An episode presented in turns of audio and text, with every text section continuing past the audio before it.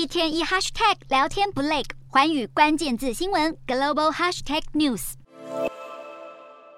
阿富汗塔利班政权本月接连颁布禁令，限缩女权。首先是严禁女学生就读大学，再来还禁止女性在所有国内与国际非政府组织工作，引起联合国严厉谴责。当地时间二十五日，三个外国援助机构，包括拯救儿童基金会、挪威难民理事会以及美国粮食救济难民协会，率先联合宣布将全面暂停在阿富汗业务，反制塔利班迫害人权行径。三个国际非政府组织联合声明指出，因为少了女性工作人员参与，无法有效接触到急需帮助的阿富汗儿童以及妇女等弱势族群，因此在厘清这项禁令之际，将暂停在阿富汗境内的救援计划。与此同时，联合国以及数十个在阿富汗经营非政府组织的代表齐聚首都喀布尔展开会商，并警告塔利班打压人道救援的举措具毁灭性，将影响数百万穷苦人民的生计。不过，塔利班似乎对国际挞伐不给予理会。阿富汗经济部威胁非政府组织，要是没有贯彻实施这项命令，将被吊销营运执照。